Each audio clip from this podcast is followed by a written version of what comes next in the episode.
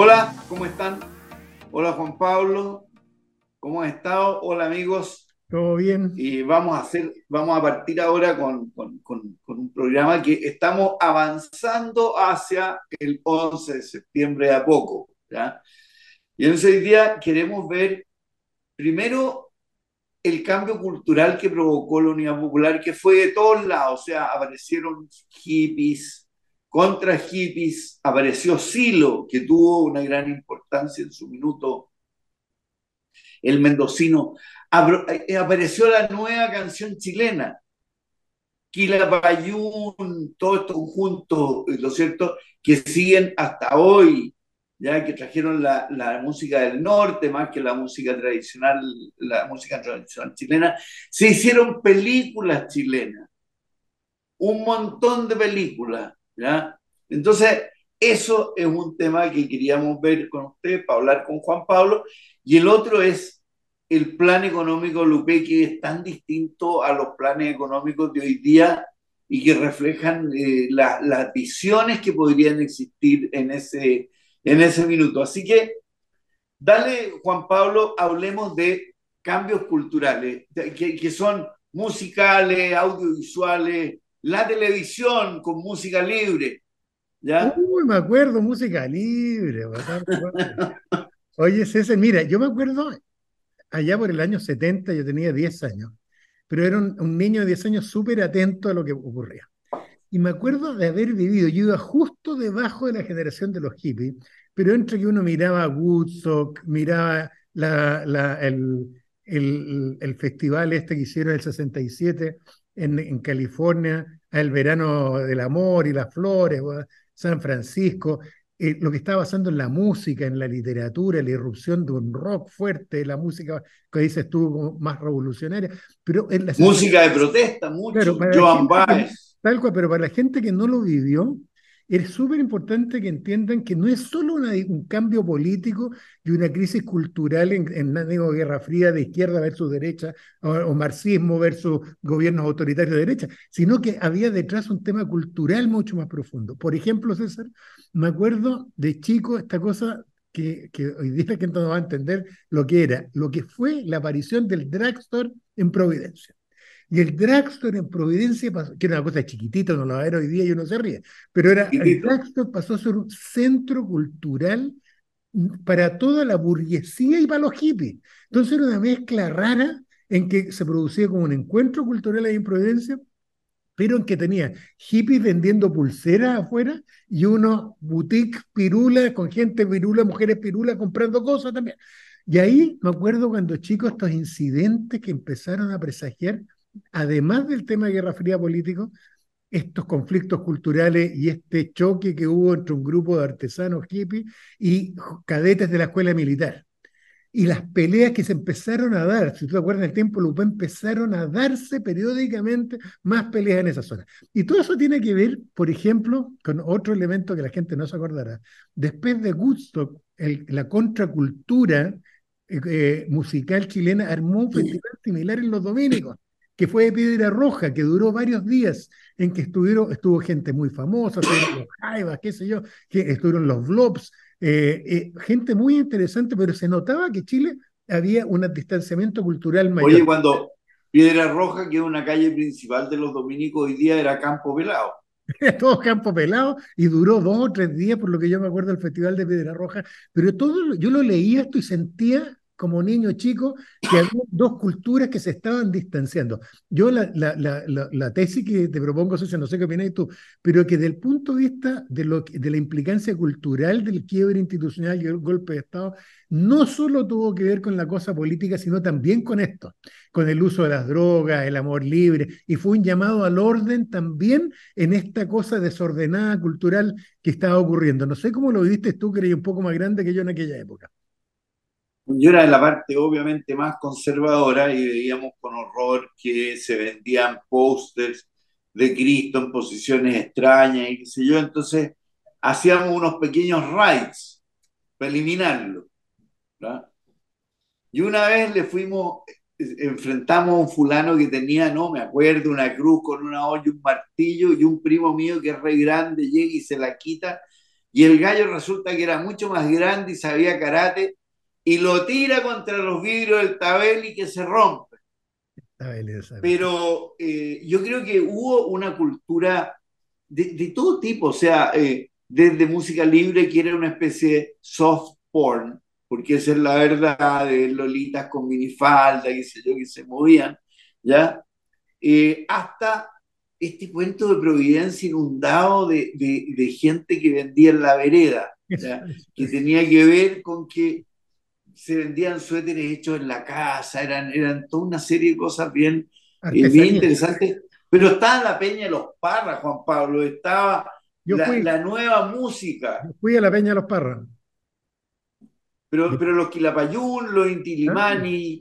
Claro, absolutamente. Mira, yo creo que ahí uno lo sentía que se empieza a producir una, línea, una contracultura, como dicen los norteamericanos, una contracultura contra el establishment muy fuerte desde el punto de vista artístico, en la pintura, en la música, en la literatura. Acuérdate de todo el impacto. Hoy el, el, corte pelo, hombre, el corte pelo, si antes nosotros nos, nos cortábamos el pelo y empezamos a ver melena, empezamos a ver barba, y empezamos a ver parcas la parca también era también como una protesta, porque no era la chaqueta que uno iba a la universidad normalmente, que podía ser medio, podía ser más lote y todo, pero la parca propiamente tal también fue como una novedad. Claro, y como dices tú, César, el tema de la música es extraordinario, porque hoy día, cuando uno escucha, lo voy a decir sin, sin menosprecio, pero uno escucha el reggaetón y otras canciones que andan dando vueltas incluso la Taylor Swift, que yo la hallo bien buena, pero, pero tú comparas con lo que escuchábamos en esa época, los que éramos progres, y era Bob Dylan, la Joan Baez, en los Rolling Stones, que tenían su lado protesta completo, el rock empieza a aparecer el punk a comienzo, no sé, poco después la Patti Smith. Oye, la, y, mucho, y mucho la marihuana y el ácido. Y todo eso mezclado con sexo libre, con drogas, con el consumo de droga, y muy fuerte mezclado con, el, eh, con, con, con, la música de protesta en América Latina, con la Mercedes Sosa, con Atahualpa Yupanqui, la Violeta Parra al comienzo, después Víctor Jara, Tila Payún, Inti Gimani, Rolando Alarcón, y música... Lo cual no era, lo cual no era neutral, ¿ah? No era neutral. Yo, hay, cosas de Quilapayún que me encantan, pero habían cosas que eh, al otro lado, digamos, porque eran bien de izquierda, eh, causaban muchísimo escosor. Claro, Yo recuerdo de protesta, pues, claro, si no era canción, mira, una vez era una canción neutral. Estábamos en la casa de mi papá y mi hermana estudiaba arquitectura en la Chile, y los cabros de arquitectura en la Chile eran todos izquierdistas, del Pato Ales para abajo, eran comunistas. Y yo estaba con mis amigos que eran al revés. Y ellos se ponen a cantar, uno a guitarrear y a cantar uno de los cantos de Quilapayún. Y, y, la culpa es de Patria y Libertad. Mira la batea, cómo se venía. Y de repente, uno de los de nosotros agarra la, la, la, la guitarra y se pone a cantar unas canciones que eran de la guerra española. Tenemos un cañón llamado Boca Negra que cuando se dispara, comunista la mierda. Bueno, y se produjo una cosa horrible porque los amigos de la Juani se fueron. ¿ya? Eh, los amigos míos, que se armaban ambientes tensos. Piensa tú de, de juventudes que a lo mejor un rato antes habían estado bailoteando. Pero, pero yo creo que el punto, César, por lo menos que yo creo que es interesante, es que aquí la crisis institucional tiene componentes en Chile que van más allá de la, cosa puramente política. Esto que tú dices, yo tengo la impresión, sin ser yo una persona religiosa, pero que los, cuando hubo sectores de la iglesia que se fueron los curas obreros, ah, cuando empezó un sector ah, de la iglesia a adquirir, acercarse al marxismo tradicional, a validarlo, esa cuestión generó en los sectores conservadores también en lo cultural ya religioso una, crisis más o menos mayor. Efectivamente me acuerdo de estas imágenes de los pósters, que nadie compra póster. Me acuerdo ahí en Providencia los pósters de Cristo con boina revolucionaria. Oye, pero y fíjate que más que el hipismo, en lo que fue por lo menos la Universidad Católica, que lo que yo conocí, la gente de izquierda, pero que realmente se sentían comprometidos, se iban a vivir a las poblaciones con los curas. ¿ya? Con, con, la protesta obvia de los padres y de la familia y qué sé yo, eh, yo me acuerdo, varios que se fueron a vivir, y lo otro que fue Silo. Silo se robó una serie de familias chilenas completas. Tremendo. Era una locura, era demente esa. Es que esto viene con un tema muy choro que, a propósito de la recomendación que voy a hacer de película, y tiene que ver con la aparición que yo no sabía que existía, pues esa es la aparición de la secta. Y empieza a aparecer Charles Manson en Estados Unidos, empieza Fue similar, estaban ahí mismo. Y con la misma melodía, el amor libre, el ejemplo, la gente no se acordará del grupo Arica, cuando Claudio Naranjo, este psiquiatra chileno, vuelve de tu universidad, de Stanford, vuelve de Stanford, Claudio Naranjo de haber sido el 70, 71, y venía experimentando con droga y con su, eh, con su filosofía trans eh, transhumanista, algo así se llamaba, y empieza esta cosa, yo empiezo a ver amigos mayores míos, pero que empiezan a meterse en grupos que, en que se mezcla discusión política y que y droga y con, también con cierta promiscuidad, y todo esto, el ejemplo más claro es Silo. ¿Por qué no te contáis un poco la historia de este personaje que es increíble? Bueno, Silo, Silo era un mendocino, era un mendocino que no sé cómo se llamaba, ¿ya? Y entonces empezó a reclutar gente, era una cuestión como espiritual, de observación de la naturaleza, de, de reflexión, etcétera, etcétera. Pero una vez que estaban adentro, los, los eh, como que los cerraban. O sea, el que empezaba a dudar, ponte tú, este gallo los hacía cavar fosos, eh, cansarse hasta que no daban más, eh, y ahí los volvían a, a re, a re reclutar eh, y, yo vi familias completas, o sea, familias de cinco hombres de una familia que se fueron a asilo. Y volvían bastante destruidos, tenían que volver a la universidad atrasados. Eh, y, y, en que esas cosas te marcan, es como los gallos yo conocí, ex seminaristas, ponte tú, y que les queda una marca, les queda una cosa, porque vivieron una cosa bastante dura. ¿Te acuerdas tú que otra cosa que la gente probablemente hoy día no entiende? Hoy día se juntan los rayados en los muros, se juntan con grafiti. ¿Tú te acuerdas que en esta época que estamos hablando era, eran los rayados políticos y de repente entre medio los rayados de la Ramona Parra o los rayados de Patria y Libertad empezaron a aparecer los rayados de Silo? Y te acordás que empezaron a llenarse en la parte... Claro. Silo vive. Pero es más, a mí me tomaron preso porque en el München antiguo están los signos de Silo y entonces nosotros por tontear, como andábamos con los sprays, poníamos Silo ama a su mamá, ¿ya? Silo toma Coca-Cola y de repente nos pillaron los pacos todos para adentro, ¿ya? Y tuvimos que explicarles que no era nada político, que nosotros defendíamos a la familia tradicional y ahí nos anduvieron soltando. Claro, pero, pero es bien interesante, no sé cómo transmitirle, sobre todo a gente que no vivió nada de esa época, es que había un ambiente de crisis cultural y de gente buscando nuevos caminos. Yo me acuerdo que tenía gente que me explicaba después que había consumido ácido porque según ellos esto expandía la conciencia y seguían a un señor Leary, un psicólogo de la Universidad de Harvard, ¿te acuerdas que le empezó a hacer experimentos con drogas psicodélicas con sus alumnos en la universidad porque él decía que el ácido expandía la conciencia? Y estaba toda esta cosa mística que empezó a partir, ¿te acuerdas? Con, con el budismo, con la cosa medio oriental. Mucho, mucho, mucho. Una amiga, mi hermana, de hecho, se fue a vivir a la India, a un, a un ashram, a una cosa. Tal cual. Entonces, hoy, día uno ve los ecos de esto. La cosa orientalista aquí se quedó. Hay ecos, hay centros de yoga, ahí apareció el yoga. En Chile, me acuerdo, mi mamá y mi hermana empezaron a ir a un centro de cultura, no sé cuánto, se llama que está en Tomamoro, ahí cerca de la casa de Allende que tenía un centro de vida sana, una cosa así. Y yo me acuerdo de chico y empezaron a hacer yoga y yo no sabía lo que era el yoga. Y empezó esta cosa orientalista. En la, en la cosa de eh, en la cosa de Silo, piensan que quedó el Partido Humanista. Los humanistas y el Partido Sí, por supuesto, es decir, bien, bien, bien. El Partido Humanista, Hirsch y todo esto eran Silo. Eran todos Silo. Ahora, yo no sé si seguirán en la misma onda, pero, pero sí, pues eso eran los Silo. Sí, los Silo. Y de hecho, cuando uno va piénsenlo bien, esto la gente a lo mejor no se, lo, no se pregunta, porque cuando uno va a la playa, hacia el norte, eh, uno como a 60 kilómetros fuera de Santiago, 70, se encuentra después de la Cuesta de la Dormida con una cosa que dice Parques de Estudio y Reflexión. ¿Y esa cuestión? Silo, esos son centros, parques de estudio y reflexión que son los centros que tenía Silo, que ese sigue funcionando, que tenía Silo y que fomentó. Sí, pero son miles de casas. Son miles de casas arriba de los de casas alrededor, exactamente. Eso es un parque de estudio que se originó originalmente en Silo. Mira, mira, ahora además, yo no sé. Además, por lo que yo me acuerdo, César, no puedo estar equivocado.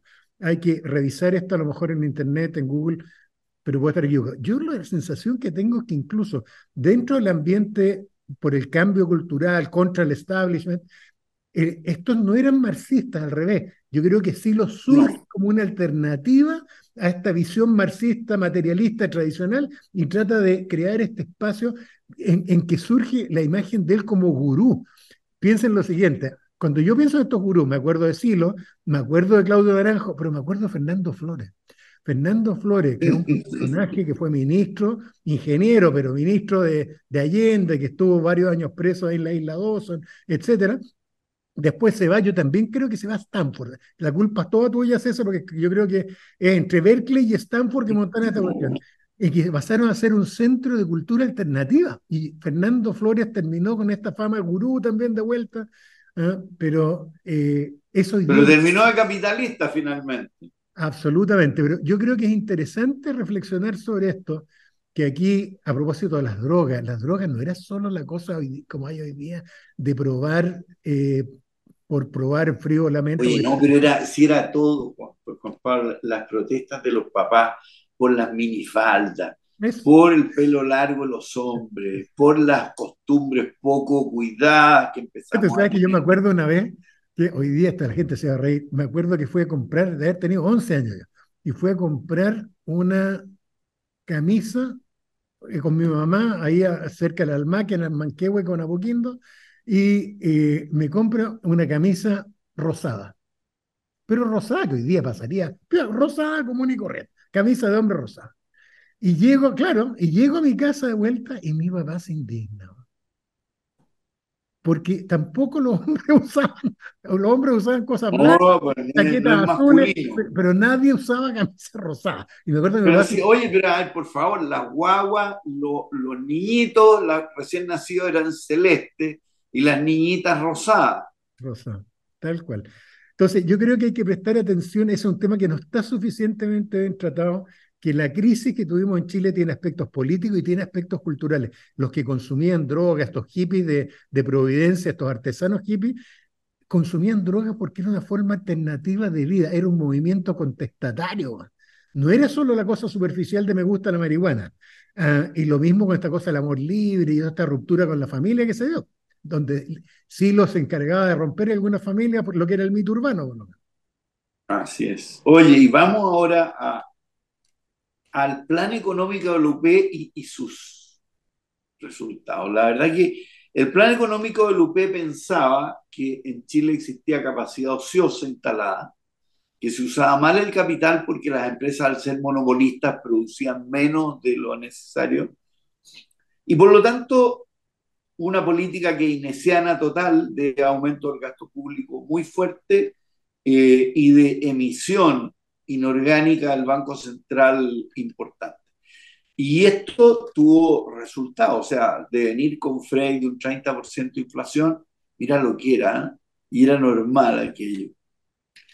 Pasa el año 71 brillante, en que como emiten y qué sé yo, pasa como con la pandemia, se expande el consumo, la gente empieza a comprar como loco, con solo un 22% de inflación que fue genial y estaban todos sorprendidos de cómo a estos gallos actuando contraintuitivamente a todos los economistas les funcionaba. Pero al año siguiente, que el 72 se dispara esta cosa al 163% de la inflación, 70 y, el, 73 al 660, y empiezan, ¿no es cierto?, las colas, el desabastecimiento, las protestas, etcétera, etcétera. Eh, ¿Cómo viviste tú esa, esa parte? Yo me acuerdo que a mí me sorprendía porque había una confianza en el Estado, en la izquierda, infinita. Había una confianza leninista en el Estado, pero no solo en la izquierda marxista, no solo en el PS marxista, sino también en los radicales, ¿para qué decir los radicales? También en sectores importantísimos de la democracia cristiana y también en algunos sectores de derecha. Yo lo que me acuerdo era esta cosa del Estado empresario. piensan que, no sé, pues, el, Estado era dueño de un montón de sociedades productivas, era dueño de la compañía de teléfono, ¿te acuerdas? Eh, era dueño... Se empezaron a expropiar empresas. Además, pero además, pero el Estado igual, ferrocarriles del Estado, era una cosa gigantesca. El Estado yo creo que por lejos de haber sido el principal empleador en Chile y tenía justo prestigio, tenía fama ineficiente, pero tenía, pero tenía este, este, este sesgo de, de, histórico. Pero cuando uno lo compara con hoy día, esto es inimaginable. O sea, yo, la gente más joven que nos escucha y que a veces que nos manda comentarios, a uno le cuesta transmitir esto, pero eh, hoy día uno piensa como, se, tus colegas, esas, como los economistas pensaban en la planificación central de aquella época, a propósito de lo que tú dices, y hoy día no hay nadie que piense así. Ahí hay otro cambio cultural que se dio hoy día, fíjense bien, en la pelea entre la izquierda y la derecha, nadie sostiene que el Estado tiene que administrar las pensiones en el sentido tradicional antiguo, nadie sostiene que la compañía, los teléfonos tienen que ser administrados por el Estado, no, no sé, es todo, acuérdate de lo que era la empresa de transportes colectivos del Estado, ¿te acuerdas César? Los troles, Los pues. troles, entonces, los troles, me encantaba andar en troles, me acuerdo que los tomaba ahí en Vespucio. Eran calentitos. Pero eran maravillosos, y en Valparaíso, los troles, que me encantaban también. Pero lo que quiero transmitir es que había un concepto que hoy día ya no existe, que es el concepto que la economía la podían manejar un grupo de personas completamente y que la iniciativa eh, individual era una cosa periférica era una cosa secundaria y que aquí lo importante era tener gente sesuda tipo Fernando Flores, ¿no es cierto? Gente con varios doctorados sesudos. Y contrató, ¿te acuerdas? A un a Stafford, a Stafford, ¿cómo se Stafford, ah, no sé cuánto, y era un cerebro inglés que decía que sí se podía planificar minuto a minuto toda la producción en base al nuevo sistema computacional. O sea, piensa, piensa César en China hoy día, que son comunistas en teoría ortodoxos y tienen el capitalismo y la iniciativa privada. Los tipos, en una cosa que habla bien de los chinos, fueron capaces de darse cuenta, antes de los rusos, ante todo el mundo, que aquí la única forma de crecer, de salir de la pobreza y de todo, era con regulaciones pero con una fuerte empuje de la iniciativa privada. Entonces, y de hecho eso es lo que logró en China hacer lo que logró. Entonces, a mí yo me acuerdo que era esta cosa increíble de que había unos señores como sabios reunidos en algún lado que tomaban todas las decisiones de fijar los precios, la fijación de precios. Pues, Cinco mil productos estaban fijados. la fijación de precios que era increíble. Y ahora, lo otro que va a ser difícil de entender para la gente que no lo vivió es el impacto que produce cuando colapsan, eh, fue como un terremoto, cuando colapsan las estructuras económicas, por todo el escenario de inestabilidad económica, por el extremismo de izquierda en las tomas, por boicot empresarial, me da lo mismo por todo lo que fuera, pero cuando uno era ciudadano común y empieza a ver el desabastecimiento y el impacto y las colas. Y las colas, fíjate, Juan Pablo, de repente, yo de repente iba al centro y tú de repente veías gente corriendo y te asustabas porque podía ser una manifestación, algo peligroso, y no, es que un kiosco había abierto para vender cigarros.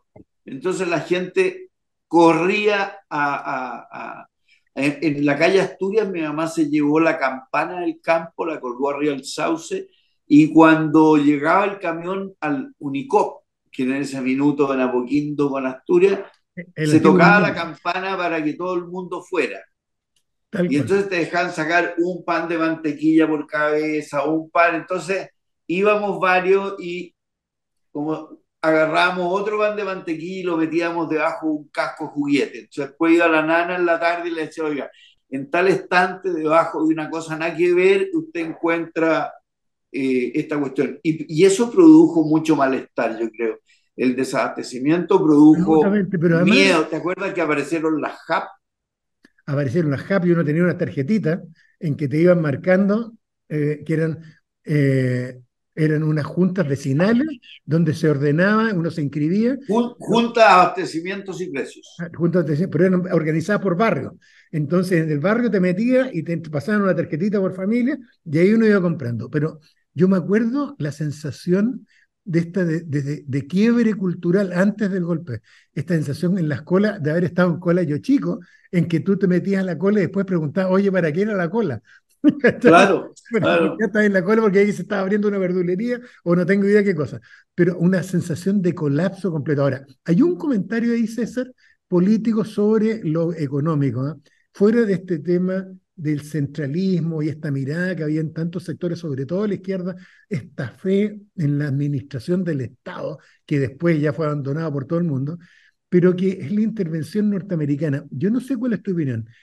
Cuando yo leí por primera vez este documento que aparece publicado en Estados Unidos del año septiembre, de octubre, creo que es del 70, cuando va, ¿te acuerdas? Cuando va Agustín Edwards a reunirse con Kissinger y con Nixon, ahí se delinea un plan que el track 1, no el track 2 que fue el golpe de Estado, el track 1 que era el camino 1, digamos, el, plan A, que era el reventar la economía chilena.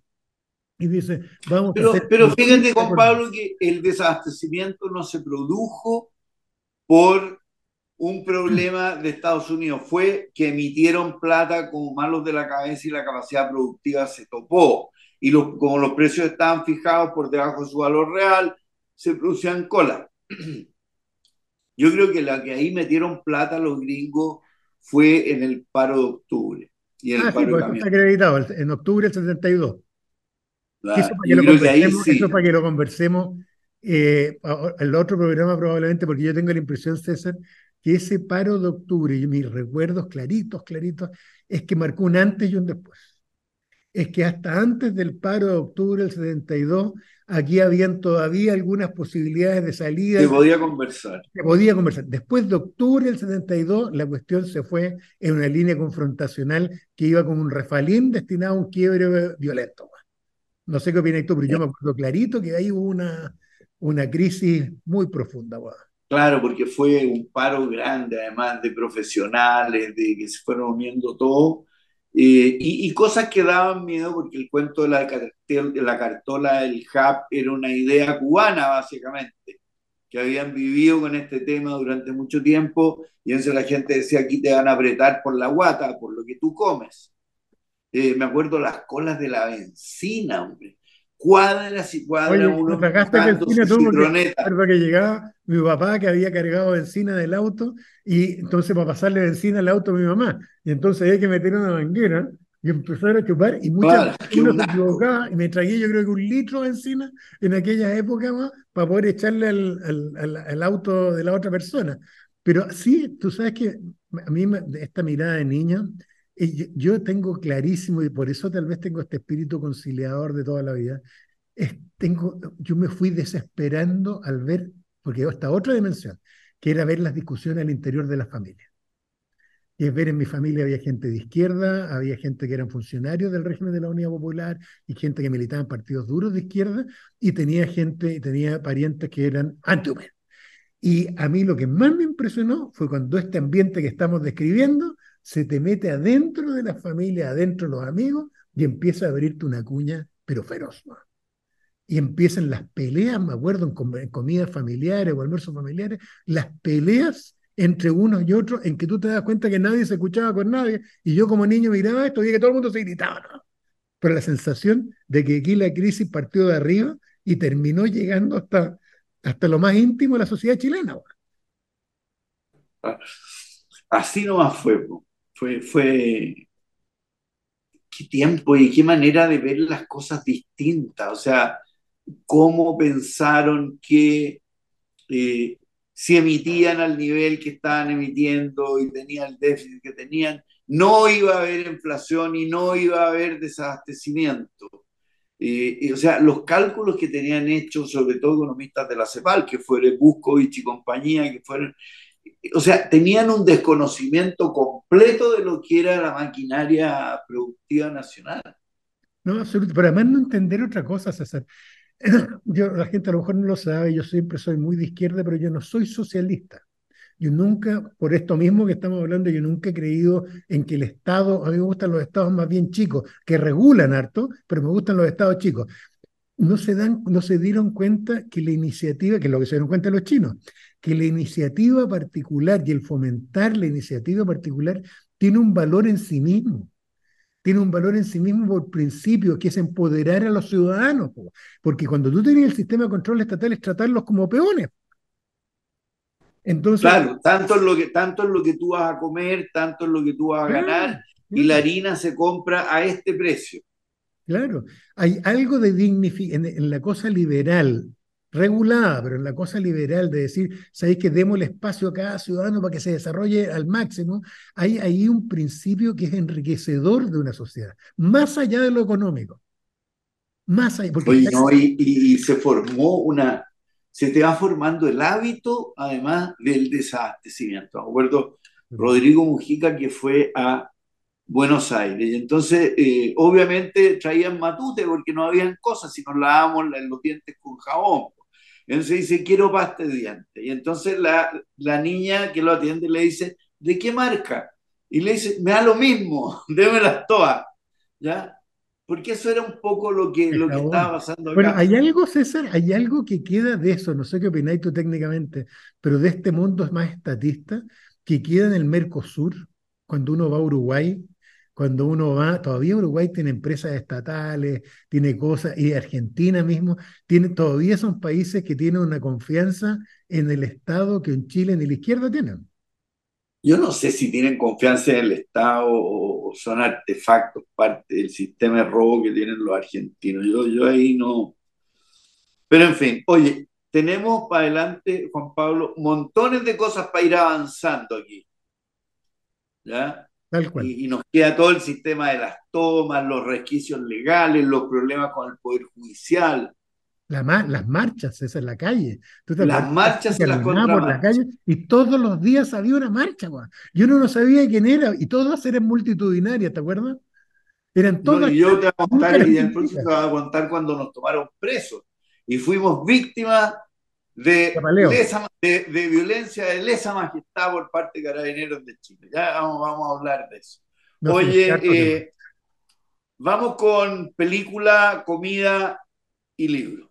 Mira, a propósito, lo mismo, déjame partir por un libro que me topé con él por casualidad, que leí, ahora lo he estado retomando y releyendo, eh, lo leí eh, saliendo de la universidad, que es Rayuela Julio Cortázar, porque esto, aunque uno, o sea, aunque uno no lo hubiera leído, el impacto cultural que tuvo este libro, salió el año 63, fue, pero además no solo en la novela latinoamericana, en todo el mundo es un ejemplo de lo que hablábamos de la cosa cultural. El libro es muy entretenido, es un libro medio divertido, con personajes extraordinarios, pero es un libro inestructurado.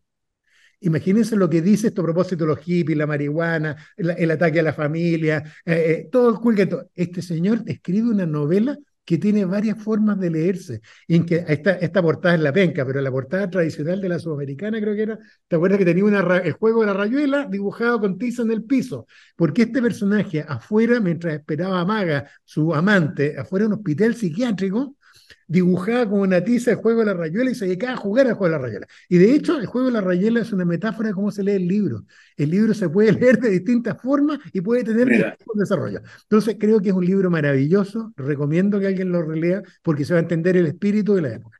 A propósito de lo mismo, película es una serie que se llama Líderes de Secta, eh, que está en Netflix, muy buena. Tiene un tono un poco sarcástico, un poco irónico, pero muy buena explicando esta cuestión de la secta y cómo opera desde Charles Manson, el reverendo Song Jung Moon en, en, eh, en, eh, en, la, eh, en Corea, pero además suena a Trump.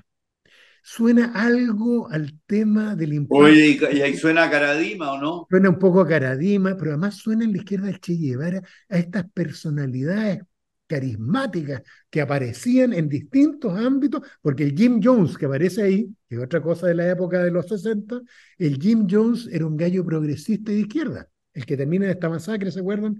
Ah, tremenda en las Bahamas. Eh, pero véanlo porque también muestra que hay algo en los seres humanos, no solo somos racionales. De repente se nos mezcla con la cosa política y la cosa religiosa, esta cosa como tribal que tenemos de seguir un líder y que nos puede apoyar lo que está pasando con Trump en Estados Unidos, ah, en que, que, nos volvemos... Oye, tenemos que tomar, tocar eso después. Tenemos que tocar, están pasando cosas bien graves en Estados Unidos, sí.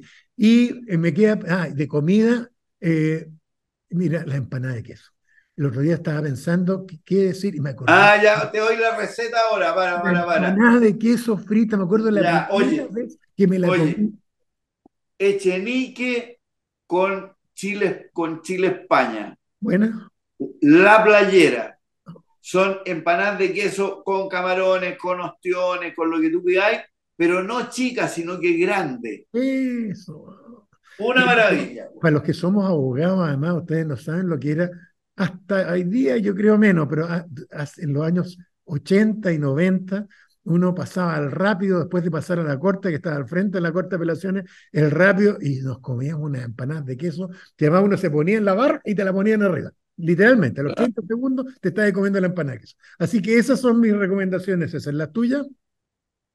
En película, La Extorsión, una película de un thriller eh, argentino. Oye, los argentinos, por Dios, que producen buenas películas. ¿ya? Está en Netflix y, y no quiero contar nada porque es un thriller. ¿ya? El libro, sigo con el mismo tema, pero esta vez no el de Mansui, sino que el de Alfredo Sepúlveda, que se llama La UP. Y que también es una descripción de todo este proceso de la unidad popular, cómo se va desarrollando las dos almas de la UP, ya el Partido Comunista que sigue Allende y que cree que por ahí puede ir, y los socialistas que empiezan a irse hacia el lado del MIR, la influencia de Fidel Castro, el escepticismo de la URSS, de la, de la Unión Soviética, respecto al sistema. Eh, muy bueno y está bien escrito y bien, bien rápido, no, no cuesta mucho leerlo. Y en mi comida, los porotos pelados con mote que me hace la toallita. Que son una maravilla. Porotos son una cosa indescriptible no había probado. Sí o no, qué buena cosa. Ya, pero nos quedan temas para rato. Oye, no, nos queda todo un mes, nos queda este mes para ir acercándonos a la fecha. A la fecha. Y yo me hago una pregunta, ¿qué vamos a hacer cuando se cumplan 100 años? ¿Se olvidará? ¿No habremos reconciliado? ¿Seguirá? Esto me hace acordarme un poco, César, cuando me empecé a meter en la historia y descubrir que hasta el día de hoy hay carreristas que no se hablan con o'higginistas. Y como que están orgullosos de, de, de, tener bandos irreconciliables entre los carreristas y los o'higginistas. Puede ser. Bueno, ahí hay tema para post. Eso. Eso. Oye, bueno, que tengan un muy buen fin de semana, Juan Pablo. Eso. Pásenlo bien. Igualmente, pásenlo todo bien, cuídense. Ok. Y chao. Y perdonen por atrasarnos un día que fue culpa mía, porque en el Hotel Villa del Río de Valdivia, para que sepan, el Internet es malo. Está muy bueno el aviso. Ya. Ya nos vemos. Chao. Chao.